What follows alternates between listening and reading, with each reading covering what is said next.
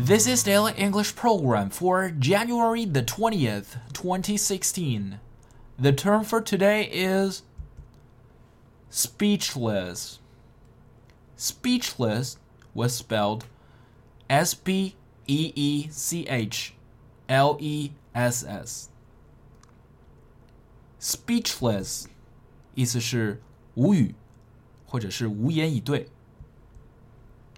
You can use speechless to mean something so bad or so surprising that you don't know what to say. The bad news rendered us all speechless from shock. 这个坏消息使大家惊愕的说不出话来。The bad news rendered us all speechless from shock. I was speechless after I heard that my wife was late again to catch the train. 当我听说妻子又没有赶上火车的时候，我无语了。I was speechless after I heard that my wife was late again to catch the train.